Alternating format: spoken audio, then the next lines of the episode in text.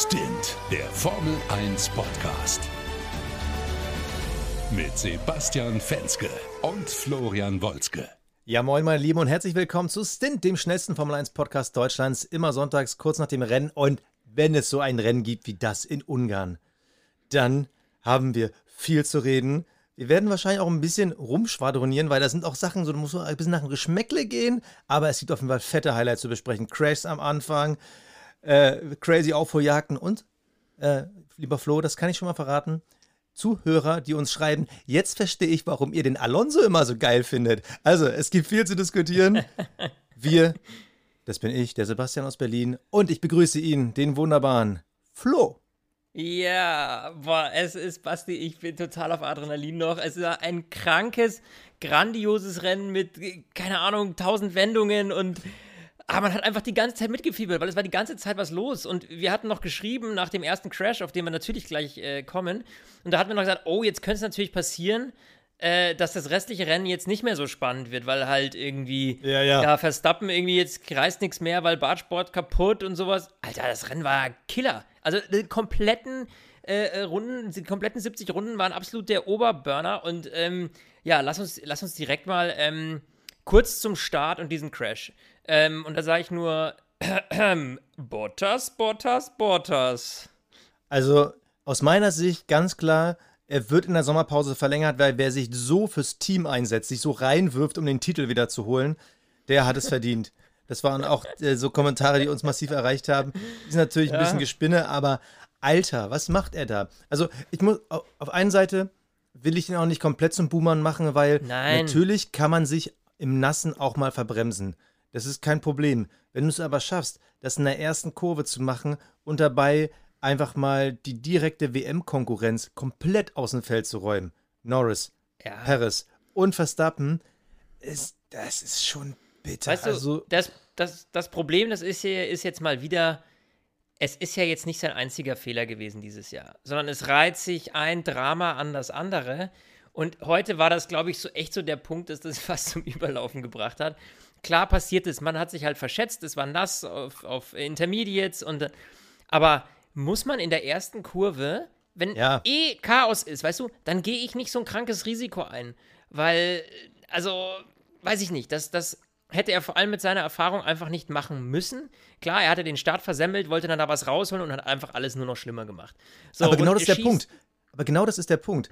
Ähm, es ist nicht so ein Fehler wie sonst äh, die Fehler, die er hat, die auch andere haben, aber man hatte halt das Gefühl, durch seinen verlorenen Start war er halt in dem Moment so emotional und so overbrained, dass Ja. der dann einfach nur noch Mist bauen musste. Ich meine, du weißt, du bist auf der Abschussliste. Du weißt, du bist seit Jahren die Nummer zwei. Um die WM hast du eigentlich nie wirklich mitfahren können. Und dann kommt so eine Situation, dass du siehst, wie sie von links, von rechts, wie sie dich von über, überholen. Und dann passiert sowas. Und das ist auch der Grund, weshalb er eben nächstes Jahr nicht bei Mercedes fahren darf. Weil vor allem diese Aussetzer, gefühlt werden sie mehr, die Intensität beziehungsweise das, was daraus resultiert, wird auf jeden Fall irgendwie immer größer. Das ist halt schwierig. Das geht halt nicht. Absolut, absolut. Jetzt äh, haben wir auch mittlerweile, gerade eben während wir aufnehmen, kam auch die Meldung, äh, es gibt jetzt äh, Strafplätze und zwar geht es fünf Plätze beim nächsten Rennen nach hinten in der Startaufstellung. Das sowohl für Bottas als auch für Lance Stroll. Denn äh, eins äh, tatsächlich haben wir jetzt noch nicht beachtet. Bottas hat zwar viel abgeräumt vorne, aber Lance Stroll hat sich dann gedacht, Mensch, ich ziehe mal innen rein in der ersten Kurve und mach da den Torpedo. Und hat dann da auch, äh, ich glaube, Leclerc rausgeschossen, wenn ich richtig Genau. liege. Leclerc und dann äh, Ricciardo, den hat er noch einmal gedreht. Der hat zum Glück nicht so viel Kaputtes am Auto gehabt, aber Leclerc war dann halt auch raus und Stroll war raus. Also, aber ich hatte da auch das Gefühl, ich mein, vielleicht um wirklich, ich will jetzt nicht so viel Positives für diese beiden äh, Fahrer raussuchen, aber auch Stroll hatte ja das Problem, dass er halt nach innen gezogen ist, da wo auch Bottas war.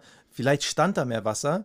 Beide haben sich höchstwahrscheinlich in dieser Situation einfach komplett brutal überschätzt und hatten Ja. halt diese Manie. Ja, also so ein Rennen kann man ja auch mal in der ersten Kurve gewinnen. Ja, also ging mal voll in die Hose. Bitte natürlich für den WM-Kampf, weil wir haben natürlich gehofft, jetzt einen knallharten Fight vorne mit äh, Verstappen und Hamilton zu sehen. Ähm, ja, das war dann vorbei. Verstappen, Bartsports auf der rechten Seite komplett hinüber.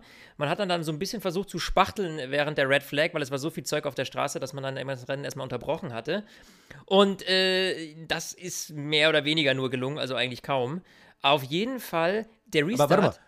Ja? Be bevor, du, bevor du zum Restart kommst, lass uns noch mal ganz kurz bei dem ähm, Crash am Anfang noch mal kurz drüber reden. Also, wir haben jetzt für beide Fahrer eine fünf Plätze Strafe fürs nächste Rennen bekommen die haben ja beide schon mildernde Umstände bekommen aufgrund des Wetters. Also könnte man auch davon ausgehen, dass es vielleicht sogar zehn Plätze hätte sein können. Ist die Strafe ausreichend oder nicht? Wir haben beim letzten Mal schon bei dem Hamilton-Verstappen-Crash ja, drüber das gesprochen. Das ist jetzt die Grundsatzdiskussion. So, also, äh, wenn ich mir die Gefahr angucke, die aus der Situation von Hamilton-Verstappen resultiert ist und das, was heute passiert ist, dann muss ich gestehen, also dann hätte man Hamilton auch irgendwie versetzen müssen. Also, weißt du, wie ich meine? Das ist ja. Ne, der wurde ja im Rennen bestraft. Also, du kannst ja ja Ja, genau. Der wurde im ne? Rennen. Aber fünf Startplätze zurück und ein paar Sekunden Zeitstrafe, das ist nochmal ein deutlicher Unterschied. Klar. Also, äh, deswegen äh, ist das in meinen Augen heute absolut nicht übertrieben. Das ist okay. Fünf, fünf Plätze zurück ist eine heftige Strafe. Ja, ganz klar. Also, das ist deutlich heftiger als äh, fünf oder zehn Sekunden Zeitstrafe im Rennen zu kriegen. Ähm, dementsprechend, ja, also da, dem, da sage ich ja, klar. Äh, also in meinen Augen ist das, ist, das, ist das eine gerechtfertigte Strafe heute, die da, die da, die da äh, gesprochen wird. Siehst du das anders? Ja, ja, also es ist halt natürlich schwierig, weil jede einzelne Strafe immer für sich betrachtet werden muss. Die fünf Sekunden für Hamilton beim letzten Mal, äh, die waren schon wenig, wenn man bedenkt, was für Auswirkungen es hatte. Jetzt fünf Plätze dafür, dass ich wirklich drei Autos abgeräumt habe, finde ich fast ein bisschen wenig. Und da finde ich auch die mildernden Umstände mit dem Regen. Also, die, den Regen, den, das hat ja jeder. Also, ich finde es ehrlich gesagt einen Ticken zu milde, obwohl ich kein großer Fan bin von Strafen, weil das meist immer, ich sag mal, äh, zu Ungunsten des Racings ist. Aber ich finde, er hätte die zehn Plätze verdient. Boah, Ähnlich ey, für mich auch ein, ein, Stroll, weil du musst halt sagen, wieso ist der Regen mildernd? Eigentlich musst du ja sagen, beim Regen muss ich ja noch mehr mitdenken. Und äh, da finde ich, muss man dann sagen, so, ja. nee, wer dann so blöd Aber reingeht, vor allem Stroll, den fand ich eigentlich vom Manöver her sogar schlimmer, weil der, es war ja komplett klar, dass er die Kurve niemals so kriegen wird. Äh, ich ich finde es fast dir, ein bisschen wenig. Da gebe ich dir recht, aber in dem Punkt, also warum beim Regen vorsichtiger, das ist schon richtig, nur wenn du mit 1000 PS auf der Hinterachse äh, im Regen fährst und das ja eben nicht jedes Rennen, sondern du hast ja relativ selten Regen, das heißt, die Erfahrungswerte der Fahrer sind natürlich ähm, ja da auch nicht so gegeben. Ja, du hast ja normalerweise im Trockenen, du hast deine Trainings, du weißt ganz genau, wie verhält sich das Auto auf, dem, auf der jetzigen Asphaltsituation mit der jetzigen Temperatur. Und wenn dann plötzlich die Asphalttemperatur sinkt, du Regen auf der Strecke hast, dann hast du da drin ja in der Situation auf der Strecke, so wie sie jetzt aktuell ist, nicht trainiert. Und dementsprechend ist es für dich ja quasi äh, ein Sprung ins kalte Wasser, im wahrsten Sinne des Wortes. Und deswegen glaube ich schon, dass man das irgendwie berücksichtigen muss. Also deswegen verstehe ich zumindest diesen Aspekt mildernde Umstände, weil Regen. Also so würde ich es argumentieren. Na gut, wir kommen nicht auf einen Nenner da, was aber okay ist. Nö, muss ihr könnt, nicht, eben. Liebe Zuhörer, ihr könnt uns natürlich wie, wie immer, ja, gerne bei Insta schreiben, äh, wie ihr das seht, Strafe ausreichend oder nicht ausreichend. Zumindest hat man aber bei Mercedes dann festgestellt, ah, ja, jetzt war es beim letzten Mal schon so zu unserem Vorteil, dieses Mal auch. Komm, äh, wir machen mal einen Trick, damit es wieder fair wird und äh, lassen Luis einfach mal im Trockenen auf äh, Inters starten und alle anderen in die Box kommen. Ja, ey, was war das denn bitte? Ja, also nur noch mal um die Situation zu klären. Ne? Also das Rennen wurde dann, es gab dann einen Restart, einen stehenden Restart. Alle, Luis war ja vorne in dem Moment noch ähm, äh, Warm-up-Lap quasi, alle hinter Luis und Luis fährt gemütlich auf die Startaufstellung und dann hat er wahrscheinlich irgendwann ein Rückspiel geguckt und sich gedacht, Mensch, komisch, wo sind denn die anderen? Naja, alle anderen hinter ihm sind in die Box gefahren, um ihre Intermediate-Schlappen loszuwerden und äh, auf Slicks zu wechseln, weil äh, durch diese 15, 20 Minuten, die der Red Flag war, die Strecke einfach wieder komplett abgetrocknet war. So, äh, und da hatte man irgendwie wohl es gab da wohl irgendwie einen Kommunikationsfehler, weil irgendwie, er hat zwar in den Interviews am Ende, glaube ich, gesagt, dass irgendwie die Box und die haben sich irgendwie regelmäßig abgedatet und da sah es irgendwie noch nach Regen aus und irgendwie so. Aber ähm, ja, auf jeden Fall, Luis stand alleine in der Startaufstellung mit Intermediates. Alle anderen sind in die Box gefahren, sind aus der Box quasi gestartet, sozusagen, äh, und haben sich da äh, frische Slicks abgeholt. Ja, und äh, Luis musste dementsprechend dann direkt die Runde drauf rein, ist natürlich ans komplette Ende des Feldes gerutscht. Das war so der Super-GAU ähm, von Mercedes äh, in diesem Rennen. Also da hat man sich komplett verschätzt, äh, verkalkuliert. Klar, als erster ist es immer ein bisschen schwieriger, weil die hinter dir können natürlich reagieren, du als erster nicht.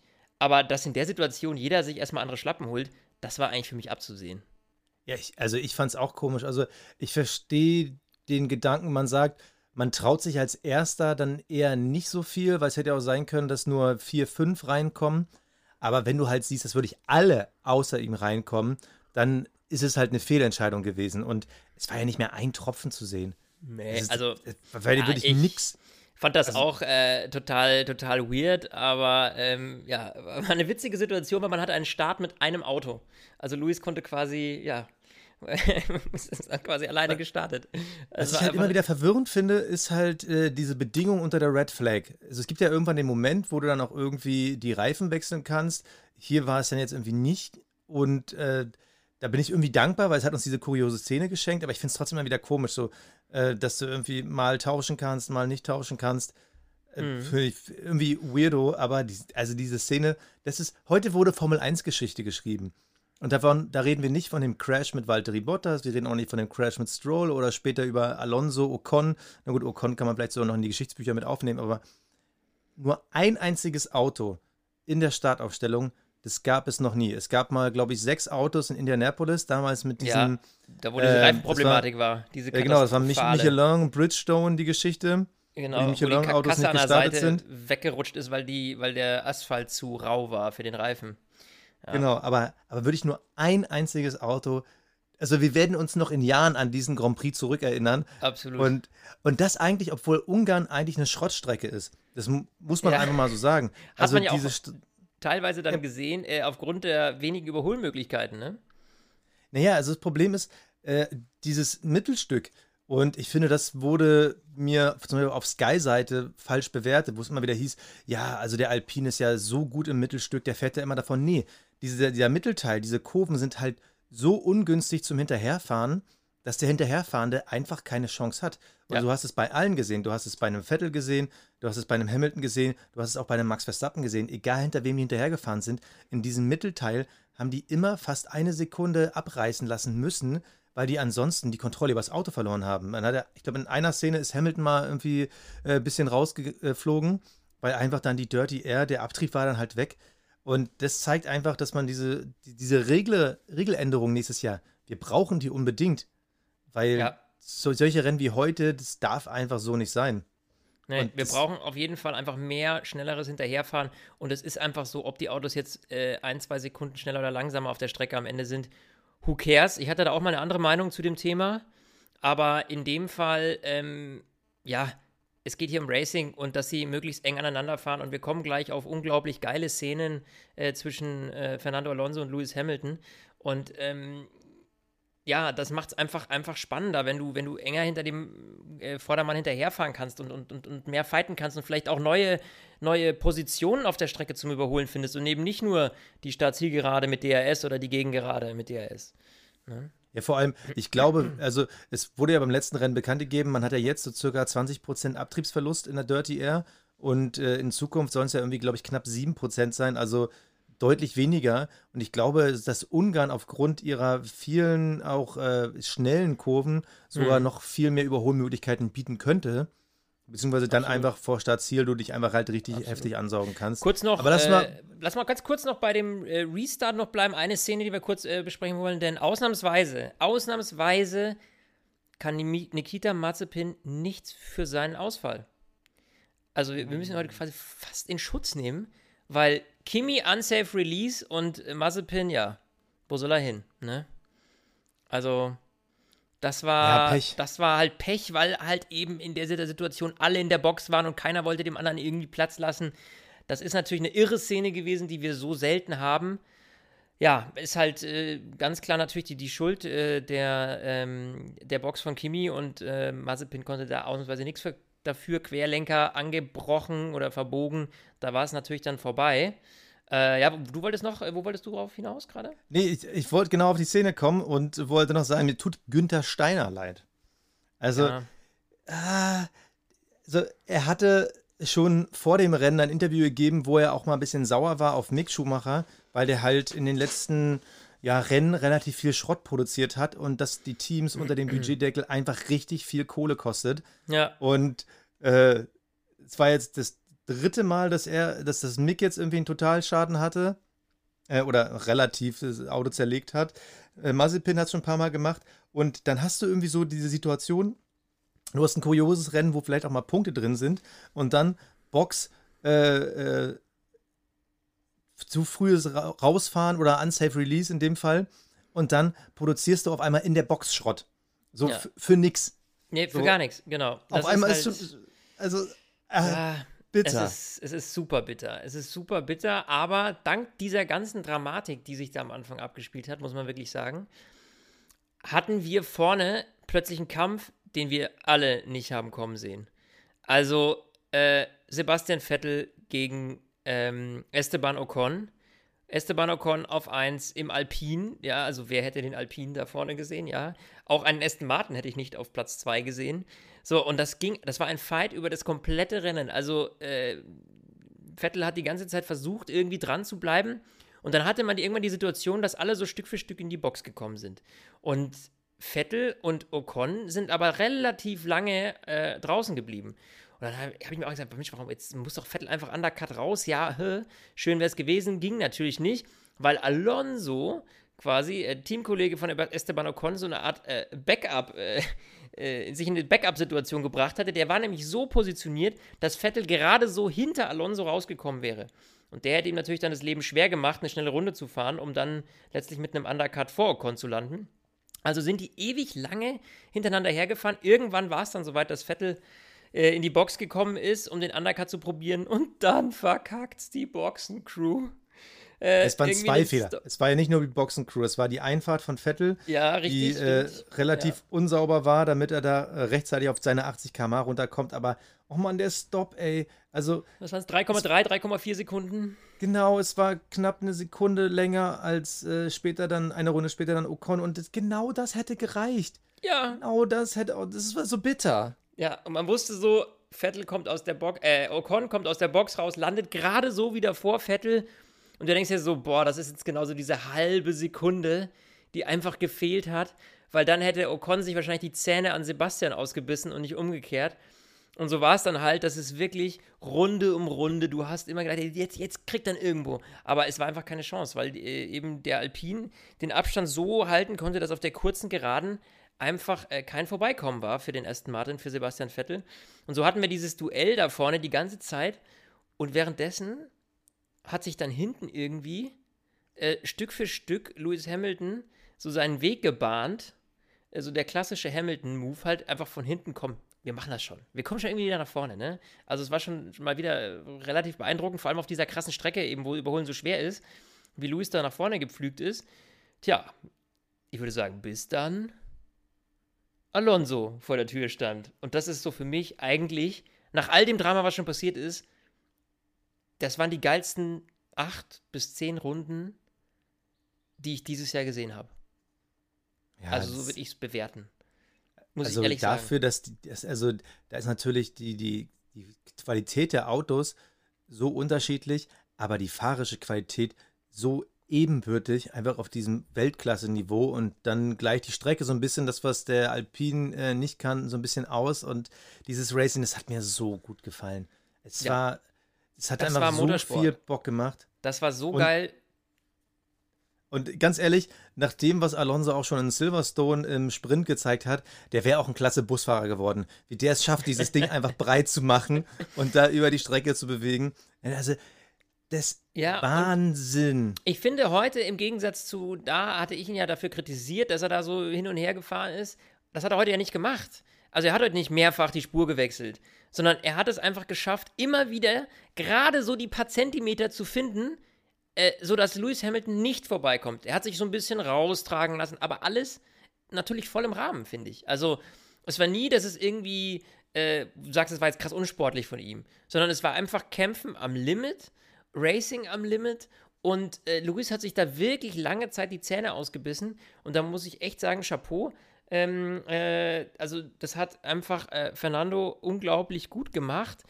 was ich an diesen, wo ich dann wirklich mal wieder Augenrollen hatte bei mir, wirklich, ich saß mal ich dachte mir so, wahrscheinlich hat Basti gerade dieselbe Situation vor Augen. Es gab dann einen Boxenfunk von Lewis Hamilton, der dann irgendwann gemeckert ja. hat und gesagt hat so, oh mein Gott, bei diesen Geschwindigkeiten, es ist so gefährlich, was er macht. Und ich dachte mir so, ähm, ja, ja. Ähm, hast du irgendwie eine Amnesie oder vergessen, was du letztens gemacht hast, als du Verstappen abgeschossen hast, der mit, dann mit 250 Sachen in die Bande ist? Also, äh?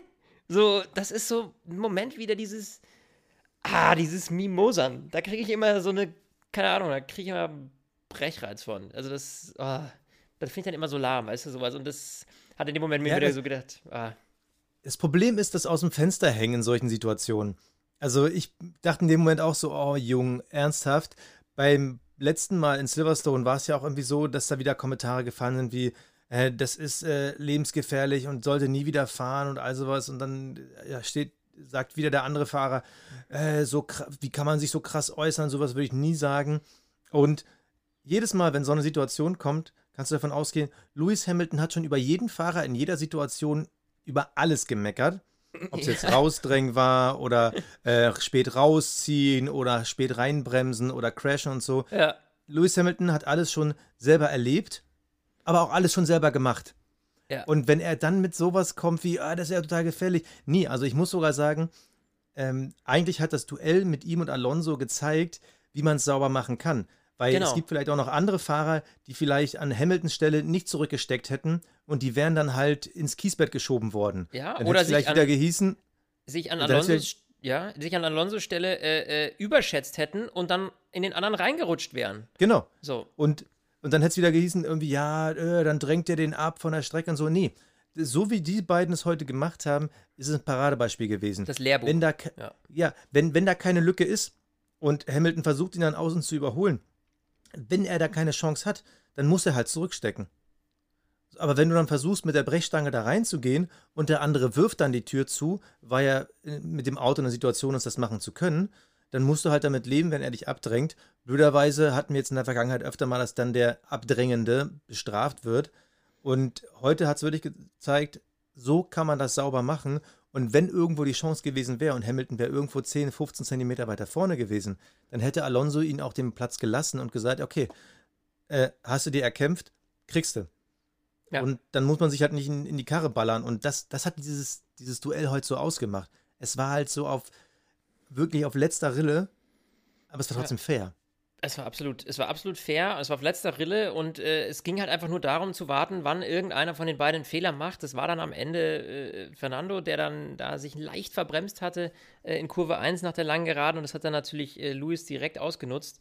Aber ähm, diese Runden, das war wirklich, also da, du bist irgendwie mit dem Gesicht am Fernseher geklebt. Also ich fand das grandios und äh, das haben die beiden sauber gemacht. Also wirklich, ich, ich will da keinem irgendwie sagen, der eine war jetzt da irgendwie schlechter oder besser als der andere. Ganz im Gegenteil, die zwei haben zusammen da einfach unglaublich toll gefightet und das war so ein Racing. Ja. Also da ging mein Formel 1 Herz echt auf. Und an dieser Stelle kommen wir zu unserem Werbepartner der Folge. Das ist Athletic Greens. Wer es nicht kennt, Athletic Greens ist das All-in-One-Supplement überhaupt, also Nahrungsergänzungsmittel in dem Fall nicht nur Ergänzung, sondern auch Unterstützung. Athletic Greens hat die vollständigste Formel auf dem Markt. 75 Vitamine, Mineralstoffe, Probiotika, Adaptogene. Einfach ein Superfood-Komplex, der es mega in sich hat. Und der Vorteil ist, es hat nicht einfach nur den Booster-Effekt, wenn man es morgens äh, nach dem Aufstehen vorm Frühstück nimmt, sondern es hat auch einen Langzeiteffekt. Flo, du erklärst mal, was da alles so ja, auf einen zukommt. Tatsächlich. Und man muss dazu sagen, Athletic Greens hat uns ja auch schon Anfang des Jahres gesponsert. Und das heißt, wir haben das natürlich dann auch sofort ausprobiert. Und ich mache das jetzt auch schon einige Monate. Und ähm, ja, man merkt schon so, ich würde sagen, so zwischen dem, zwischen dem Beginn und dem zweiten Monat, da merkst du schon so das Thema Verdauung. Also das hat sich deutlich verbessert, finde ich. Dann hast du auch so ein, ja, sag ich mal, der Energiepegel, den du täglich hast, der ist so ein bisschen konstanter. Also ich habe da jetzt über die ganzen Monate schon sehr viel mehr positive Effekte gehabt. Und vor allem Thema Schlaf. Also, das ist so ein Thema, äh, wenn ich gerade wenn ich gestresst bin oder sowas, ist es super nervig. Und äh, ich habe das Gefühl, dass ich echt eine bessere Schlafqualität habe. Ne? Ähm, wir nehmen das jetzt noch ein paar Monate weiter und äh, probieren das natürlich auch weiter aus, um dann euch auch noch mehr interessante Infos in den nächsten Folgen dazu zu geben. Wir haben aber jetzt schon natürlich ein spezielles Angebot für euch und zwar unter athleticgreens.com/stint Da äh, kriegt ihr nicht nur einen Jahresvorrat Vitamin D3 on top, sondern auch noch fünf Travel Packs. Die kann man super mitnehmen. Und Basti, wo findet man die Infos dazu? Na, auf athleticgreens.com slash stint. Und für alle, die sagen, okay, äh, so viele Monate, ich weiß nicht, ob ich direkt so loslegen kann, ich will das erstmal probieren, kein Problem. Bei Athletic Greens gibt es eine 60 Tage Geld-Zurück-Garantie und das Zeug kommt per Abo nach Hause. Also die denken auch dafür einen mit. Deshalb probiert's aus. athleticgreens.com slash stint. Ansonsten unten in der Folgenbeschreibung findet ihr nochmal alle Infos. Ich möchte mal eine Sache zu Vettel sagen. Er hatte ja sogar einmal die Chance, an Ocon vorbeizuziehen, hatte da aber Pech mit der Überrundung. Also er hat es ja wirklich äh, im Mittelteil des zweiten Stints geschafft, seine Reifen halbwegs zu managen und hat dann irgendwann mal auf Angriff geschalten und er war dran. Und wenn da nicht die Überrundung gewesen wäre, ich glaube, mhm. es war Mick oder ein Alpha, ich weiß nicht, auf jeden Fall, glaube ich, ein weißes Auto, was sie da überrundet haben. Wäre das Auto nicht da gewesen, hätte Vettel ihn, glaube ich, bekommen. Aber es ist halt dieses Problem, im Gegensatz zu vielen anderen ist Vettel ja wirklich fast das ganze Rennen in diesem 1-Sekunden-Fenster gefahren. Ich war überrascht, mhm. dass er mhm. überhaupt so lange hinterherfahren konnte und die Reifen nicht durch waren. Er hat ja. das Maximum versucht, und äh, das, ja. was ich einfach nur begeisternd fand. Und ganz ehrlich, ich hätte mich sogar mehr gefreut, wenn Vettel dieses Jahr gewonnen hätte und dann dieses, ja, wenn der von Ferrari weg ist, wird er nie wieder gewinnen. Bums, einfach mal am Aston ja, Martin. Ja, das wäre so geil gewesen, aber es sollte in dem Moment nicht sein. Aber lass uns mal ganz kurz, weil wir ihn, glaube ich, bisher zu wenig thematisiert haben, lass uns mal wirklich über Esteban Ocon reden. Ich meine, der Junge, der kommt in die Formel 1, so, alles klar, versucht sich ein bisschen nach vorne zu fighten, war irgendwie Mercedes Junior, hat irgendwie gehofft, da passiert irgendwas, ich komme irgendwann zu Mercedes, äh, ist nicht passiert und dann landet der irgendwie dann bei Alpine. So gefühlt war für mich da der Moment, okay, jetzt ist auch durch. Also, äh, der wird jetzt, ich glaube nicht, dass der jemals wieder bei einem Spitzenteam fahren wird, außer Alpine wird selber. Ähm, ich fand es beeindruckend, dass er das heute so locker nach Hause gefahren hat. Also man darf ja nicht vergessen, 2019 ist er mein ganzes Jahr lang nicht gefahren. Mhm. Dann äh, eben als vom Mercedes-Arztfahrer zu Renault und dann jetzt mit der Alpine-Variante. Ich fand es beeindruckend, wie cool er das gefahren ist. Weil ich hätte aus der Vergangenheit mich rückentsinnen, dass, äh, Entschuldigung, meine Grammatik heute, aber ich switche so viel irgendwie die, die Zeitform heute. Also, ich hatte ihn so in Erinnerung als, der kann auch mal hibbelig werden. Und ich finde, das war heute aus meiner Sicht ja. beeindruckend und hat diese Erinnerung irgendwie weggewischt. Der war super kontrolliert das ganze Rennen über. Und das fand ich ja.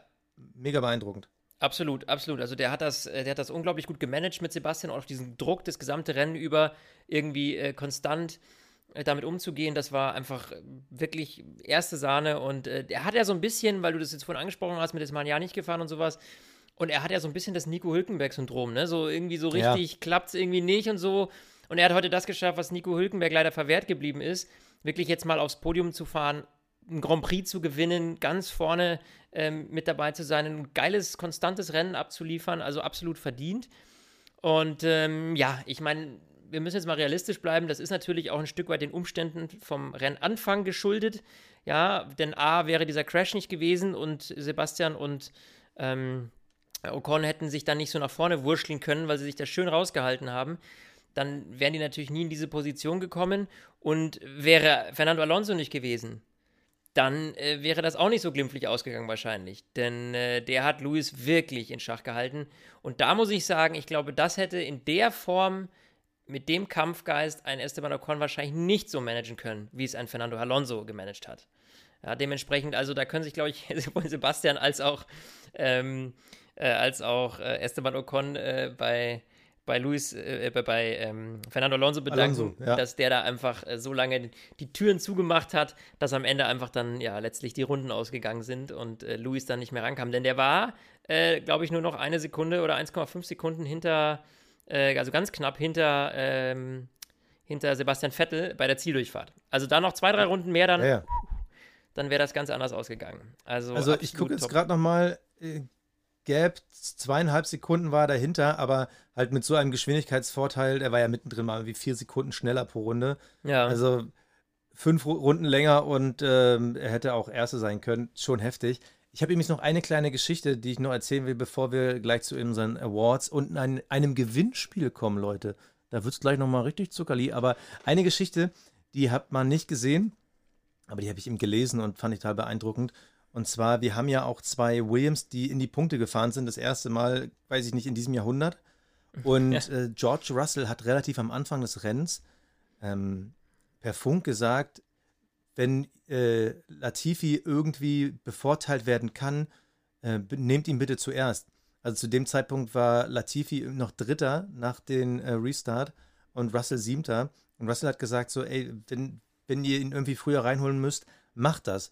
Und das ist eine Sache, die passiert gar nicht in der großen Öffentlichkeit, aber die sagt extrem viel aus ja. über einen Fahrer.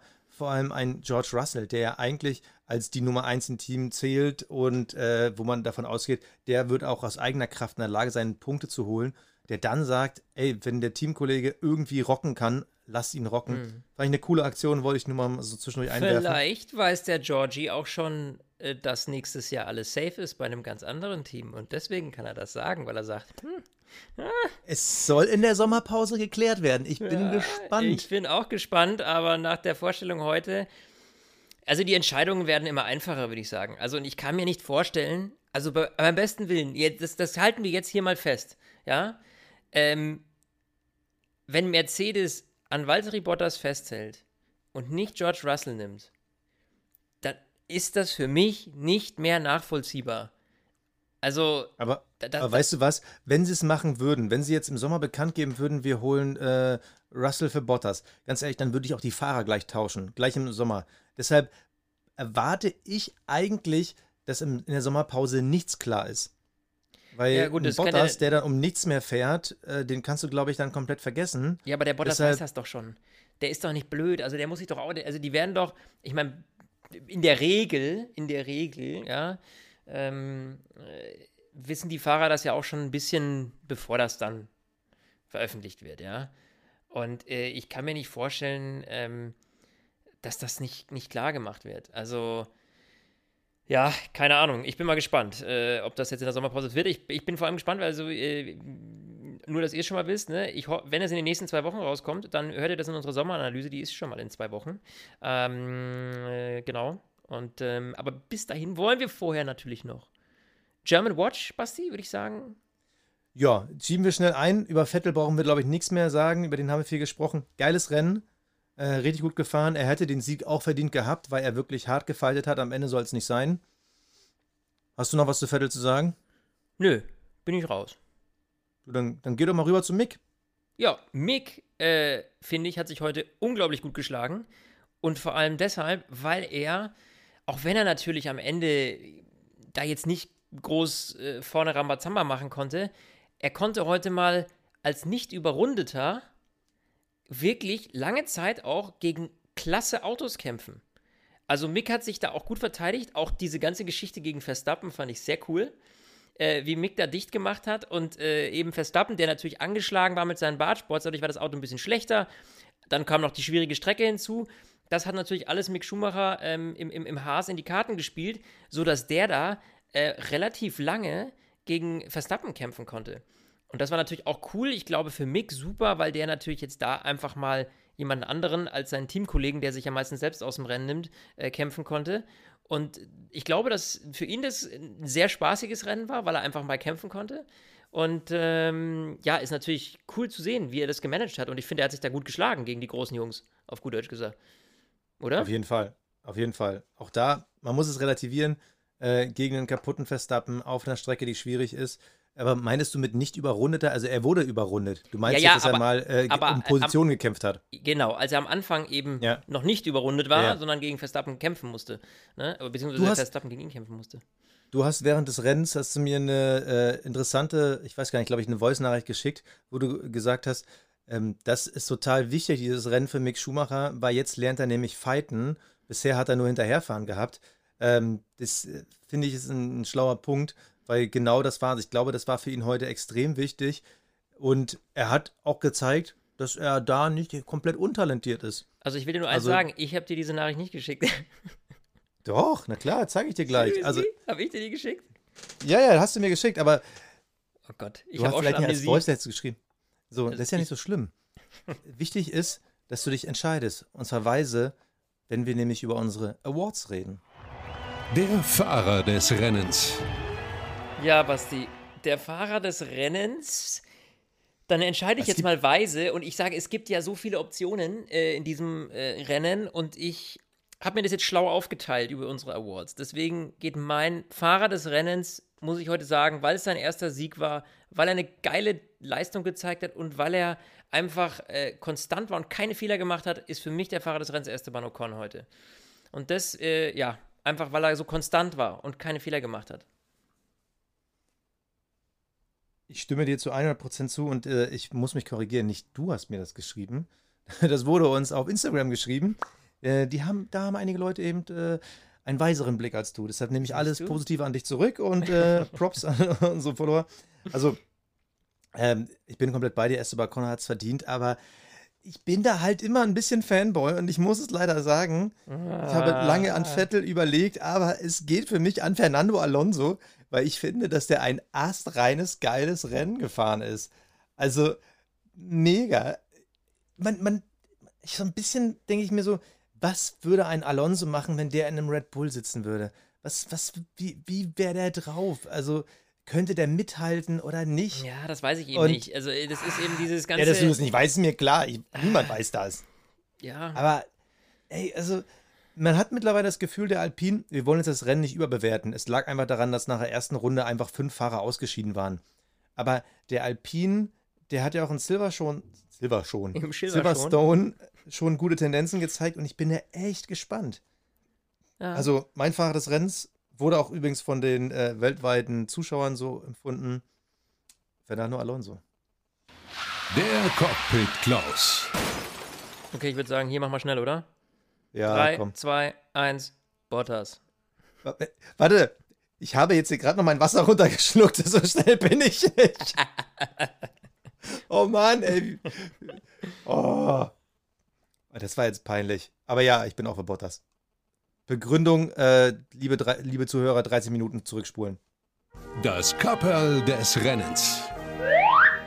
Ja, so, und jetzt kommen wir zum Kapperl. Und das ist so eine Sache, warum ich gesagt habe, ich teile mir das schön auf, denn ich ziehe das Kapperl vor Luis und Alonso und wie die beiden auf der Strecke miteinander umgegangen sind. Wir lassen das Mimosen von Luis jetzt mal weg und vergessen den Verbremser von Alonso. Der Kampf zwischen den beiden war einfach höchst professionell, super geil und pures Entertainment. Und ich hoffe, ich hoffe, ich hoffe, dass es sowas nächstes Jahr häufiger gibt, wenn die Autos hoffentlich durch das neue Reglement eng aneinander liegen können. In diesem Sinne meine, ja, mein Kapperl vor diesen beiden Grand Dames, äh, Grand Monsieur, besser gesagt. Grand Seniors. Grand Seniors. Wie auch immer. Die sind ja auch nicht mehr so fresh. Ja, gute Wahl. Ich ziehe meinen Kapperl vor Sebastian Vettel, nicht nur wegen der fahrerischen Leistung, ähm, sondern auch wegen seiner Aktion neben der Strecke. Also mhm. natürlich, man kann sich immer wieder unterhalten mit äh, Sport und Politik und kann man das vermixen und nicht. Und ich finde, in der heutigen Zeit muss man es vermixen. Die komplette Regenbogenaktion gegen dieses geplante ungarische Gesetz, ähm, das finde ich, ist ein cooles Statement. Wir haben uns in Deutschland in die Hose geschissen vor der UEFA irgendwie die Allianz Arena zur EM in äh, Regenbogenfahren zu taufen. Und Vettel setzt einmal dieses Statement überall, wo er kann, über das ganze Wochenende hinweg. Das ist ein wichtiges Statement. Und äh, da habe ich einmal Respekt vor, dass es wirklich komplett durchgezogen hat. Vor dem Rennen, nach dem Rennen, mit dem Regenbogen-T-Shirt, mit dem Regenbogenhelm, Schuhe waren designt. Also egal auf welchem Foto du Vettel irgendwo fotografiert hast, du hast den Regenbogen gesehen. Und komischerweise, die Fans, die haben ja heute nach dem Rennen auch ziemlich krass gejubelt. Ich weiß nicht, ob es nur um sein fahrisches Ergebnis ging oder auch um dieses Statement, was er gesetzt hat. Aber ich finde es super. Wir hatten ja letztens schon über seine ganzen Statements in Sachen ähm, Grüne wählen und so gesprochen. Er ist halt jemand, der eine Haltung hat und jemand, der seine Haltung nach außen zeigt. Und vor allem in einer Welt, wo die ganzen Sportler immer mehr weich gewaschen sind und sich bloß nicht zu irgendwas hinziehen wollen, zu irgendwas eine Meinung haben wollen, finde ich das, was er gemacht hat, Ast rein. Dazu noch so ein sportlicher Erfolg. Geiler Typ. Deshalb ziehe ich meinen Kappa vor Sebastian Vettel. Ja, dem kann ich dir nur beipflichten. Ähm, ja, dann würde ich sagen an dieser Stelle, Sprechen wir mal kurz über Fantasy, denn ich glaube, so schlecht, Sebastian. so, so, schlecht war ich noch nie. So schlecht warst du wirklich noch nie. Also, ich habe gedacht, ich bin auch schlecht, weil shit, Lando Norris, Turbotreiber, der wurde ja von hinten äh, aufgespießt von Bottas, äh, schon mal null Punkte. Aber äh, genialerweise, Basti hat es irgendwie noch mehr versemmelt als ich. Basti, wie viele Punkte hast du heute geschafft? Es wurde bei mir aufgewertet. Wir hatten vor dem Rennen schon kurz drüber gesprochen, da hatte ich 23. Jetzt wurde mein Tsunoda aufgewertet auf äh, insgesamt habe ich jetzt 43. Ja. Das heißt, immerhin, aber Paris 0 Punkte, Norris minus 5, Verstappen 8. Es ist äh, bitteres Wochenende. So schlimm war es noch nie. Tja. So schlimm war es noch nie. Welch ein Glück, dass ich zumindest mit Esteban Ocon absahen konnte, den ich drin hatte, Gott sei Dank. Also wenn ey, mal, Vers ein Lucky Guy, wenn mal Verstappen einfach nichts reißen kann hinten, dann habe ich zum Glück noch als Backup Ocon, ja, der da irgendwie was gemacht hat. Und Pierre Gasly, der ist ja immer so ein Abstauber, ne? Also der bringt ja auch immer schön. Ähm, ja, schade, Lando Norris, das ist immer den, auf den ich setze. Leider minus 10 Punkte mit dem abgesahnt. Ähm, oder eben nicht abgesahnt. Also äh, sehr, sehr bittere Sache. Ähm, an dieser Stelle glaube ich, sollten wir jetzt mal äh, diesen Hinweis setzen. Wir haben nämlich tatsächlich jetzt uns überlegt, für diesen ganzen Sommerpause-Loch, ähm, wir nutzen das jetzt mal und wollen, äh, wir brauchen eure Hilfe. Basti. Wir haben eine Mission. Wir haben Richtig. eine Mission und wir, zwar. Genau, wir haben uns eine Mission überlegt. Also, wir haben uns total utopischen Gedanken, aber ich glaube, mit euch schaffen wir das. Also, also nur noch mal zur Erklärung. Flo und ich, ja, wir sind zwar erwachsene Männer, mhm. aber allein durch unsere Formel 1 Begeisterung sind wir auch im Kopf immer noch kleine Kinder. Und natürlich sind wir auch so ein bisschen ambitioniert in diesem ganzen Podcast-Geschäft und so ein bisschen äh, reizt uns ja auch das, was wir hier ab und zu schon mal leisten. Also danke da an äh, unsere Zuhörerinnen und Zuhörer, ohne die das alles nicht möglich wäre. Und wir schaffen es ja ab und zu mal so in die Charts zu kommen und sind dann immer jedes Mal total begeistert. Also erstens, wie wenig müssen die anderen haben als Zuhörer, aber auch so, äh, dass man es da irgendwo hingeschafft hat. Und wir haben noch aktuell Bundesliga-Sommerpause. Und wir haben uns dann aus Spaß gedacht, wäre es denn, wenn wir mal versuchen, in der Sommerpause die Nummer 1 der Sportpodcasts zu werden? Das ist komplett utopisch, aber wer weiß, vielleicht ist ja doch irgendwas drin und das geht nur mit euch. Und äh, deshalb, äh, die Regeln werden wir auch noch mal äh, auf unserer Instagram-Seite erklären, aber ihr könnt was gewinnen, indem ihr uns supportet. Wir haben uns da aus dem F1 Fanshop gedacht, so, ey, wir hauen raus äh, Hoodie, äh, Shirt und ein Cappy eurer Wahl so für äh, äh, drei Teilnehmer, die ausgelost werden. So, und ihr könnt euch dann aussuchen, wollt ihr dann Ferrari oder was auch immer. Also äh, gibt immer nur eine Sache, aber das. Und es wird einfach total geil. Ihr müsst nur eine Sache machen. Nämlich uns bekannt machen. Das klingt jetzt vielleicht ein bisschen übertrieben, aber jeder, der Stint der Formel 1 Podcast über seine Insta-Story teilt, über Facebook teilt oder in der jeweiligen Podcast-App bei Google oder bei ähm, Apple Podcast. Äh, Apple Podcast uns die fünf oder vier, je nachdem wie ihr wollt, aber ich glaube fünf wäre schon verdient, äh, Sterne gibt, vielleicht auch noch eine Bewertung dazu schreibt. Macht davon einen Screenshot, schickt uns den über unsere Instagram-Seite per Nachricht und aus den Teilnehmern losen wir dann am Ende äh, die drei Sieger aus und wie gesagt, ähm, einer kriegt einen Hoodie, der andere kriegt ein Shirt, der dritte kriegt ein Cappy. Ihr könnt aussuchen, genau. welches Team. Das geht an euch raus. Und ich äh, sag jetzt einfach mal, ich glaube, das machen wir in zwei Wochen, oder? Einfach direkt äh, Sommeranalyse, weil dann haben wir jetzt in den, innerhalb dieser zwei Wochen. Absolut. Äh, müsst ihr uns jetzt quasi boosten. Das heißt, am besten diese fünf Sterne bei, bei Apple Podcast. Ähm, gerne, wenn ihr uns noch nicht äh, folgt bei, bei, bei Spotify, klickt das Herzchen an. Äh, weil das sind alles so Treiber, die eben quasi diese, diese Charts immer. Ähm, äh, boosten. Und jetzt äh, hoffen wir einfach mal, dass es klappt. Also es ist ein super witziges Experiment. Äh, Wäre cool, äh, jetzt in der Sommerpause, wenn die Bundesliga so ein bisschen flach ist und die ganzen Fußball-Podcasts nicht so weit oben sind, haben wir eine reelle Chance, glaube ich tatsächlich. Und äh, in diesem Sinne, schickt uns einfach einen Screenshot, also das heißt Instagram äh, teilen, ähm, Sterne hinterlassen oder bei Apple Podcast oder bei Google Podcast und äh, ja, teilen, teilen, teilen. Und dann. Äh, ihr, könnt auch, ihr könnt auch alles drei machen und dann äh, ja, drei Screenshots einreichen. Das geht auch, ne? Also oh, genau. erhöht die Chancen. Ja, und so. wir freuen uns dann. Und dann, genau, in zwei Wochen unsere äh, Sommeranalyse, quasi der große Rückblick. Geil. Was war jetzt äh, in der Saison schon alles los? Wir haben da, glaube ich, viele Sachen, über die wir sprechen können. Vor allem der WM-Kampf ist so, so eng wie lange nicht mehr. Äh, also, wer wird's? Verstappen, Hamilton, vielleicht ist dann schon was raus, wer nächstes Jahr ähm, eben äh, bei Mercedes fährt. Ob es dann doch nochmal Bottas ist oder George Russell. All das in zwei Wochen äh, und äh, bis dahin, wir hören uns. Servus. Ciao. Stint, der Formel 1 Podcast. Mit Sebastian Fenske und Florian Wolzke.